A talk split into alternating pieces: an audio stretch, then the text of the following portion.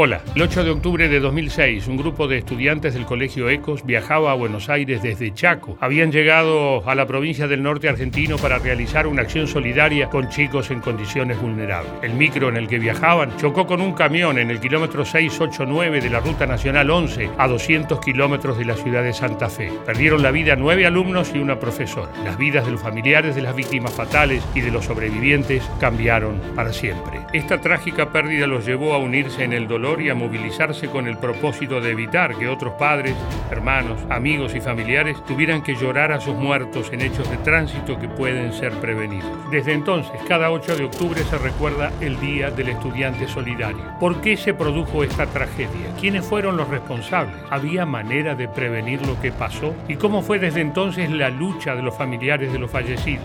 Ya te lo cuento. Colegio Ecos, 15 años.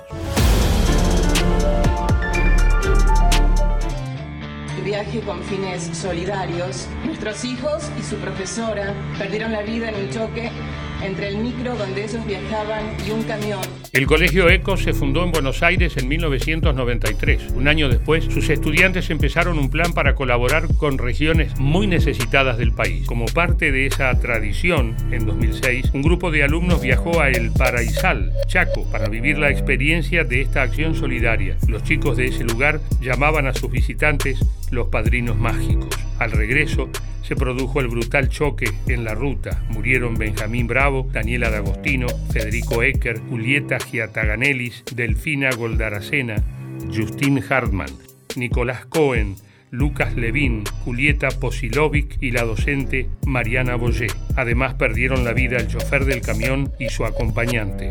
Este libro se llama Tiempo efímero. Fue escrito por Delfina Goldaracena, una joven poeta fallecida el 8 de octubre de 2006 en la tragedia de Santa Fe. Si es que la muerte es tan próxima, ¿qué son las manchas del olvido? Aquello es secreto, nadie regresa de cada viaje. Busco sus ojos, camino en su mirada.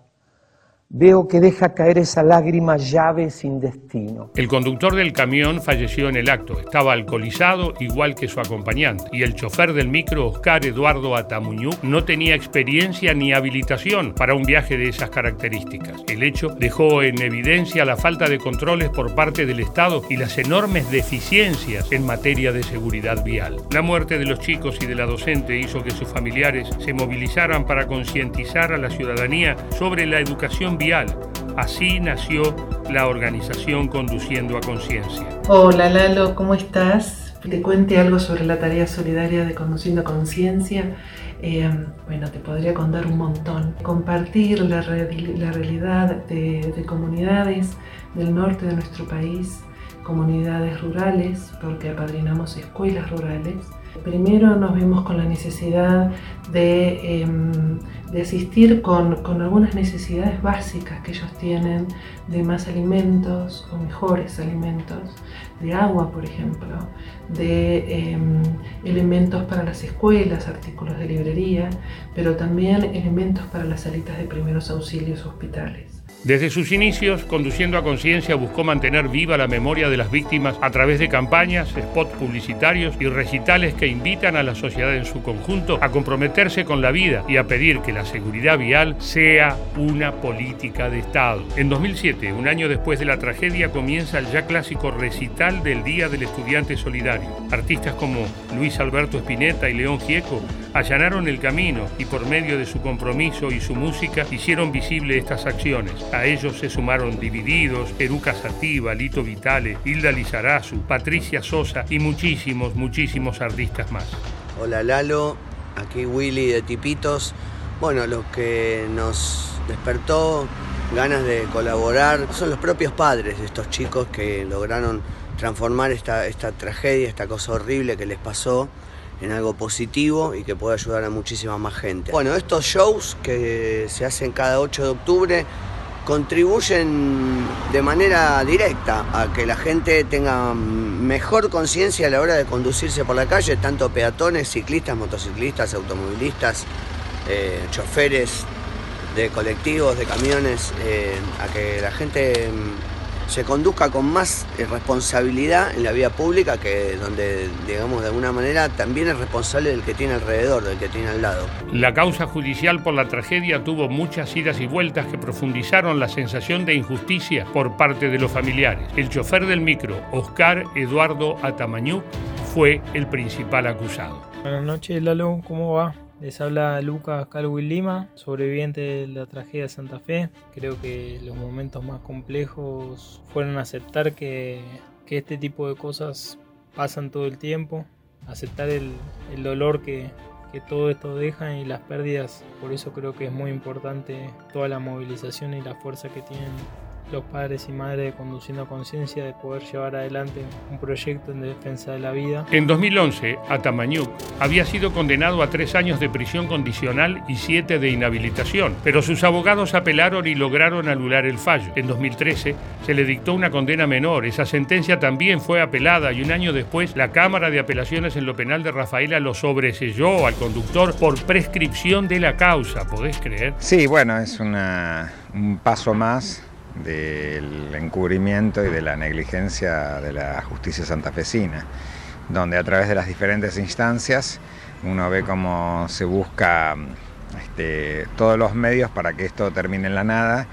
como la gran mayoría de todos los este, siniestros viales evitables que terminan con muertos. Cuatro años después, en 2019, la querella logró que la Corte Suprema de Justicia revirtiera la decisión. Finalmente, en 2020, un día antes de que se cumplieran 14 años de la tragedia, el conductor fue condenado a tres años de prisión y cinco de inhabilitación para conducir. Ese mismo año, la defensa de Atamañú apeló con dos recursos, pedir la inconstitucionalidad y apelar por el aumento de la condena. Todavía hoy los funcionarios están estudiando la admisibilidad o no del recurso y los familiares de las víctimas continúan esperando la notificación o no de la sentencia. 15 años después sigue siendo evidente la ausencia de justicia.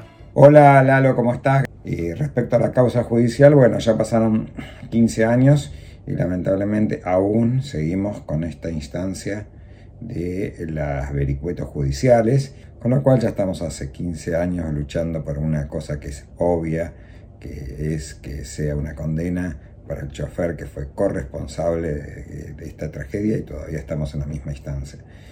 Y mm, respecto a la mejor manera de recordar a nuestros hijos y a las víctimas es haciendo honor a su tarea solidaria que ellos fueron a hacer al Chaco, que es este, ayudar a los chicos que tienen una realidad diferente y poder colaborar eh, de alguna manera. Y por supuesto que los otros chicos recuerden el 8 de octubre como el Día del Estudiante Solidario, donde un grupo de chicos que fueron a hacer tareas solidarias perdieron la vida de una forma evitable. 15 años después de la tragedia de Santa Fe, los familiares de las víctimas siguen realizando actividades para fomentar una mejor educación vial y una presencia mayor del Estado en el tema. Como consecuencia de sus acciones, lograron en marzo de 2008 la firma del Convenio Federal de Seguridad Vial, que crea el Registro Nacional de Licencias de Conductor y establece un sistema unificado de puntaje para las licencias. Y en abril del mismo año, se sancionó la ley 26.363 que crea la Agencia Nacional de Seguridad Vial. Es un tema preocupante realmente. Escuchen esto. Según un informe de la Agencia Nacional de Seguridad Vial, en el año 2020 hubo 2.784 siniestros viales en los cuales fallecieron 3.138 personas.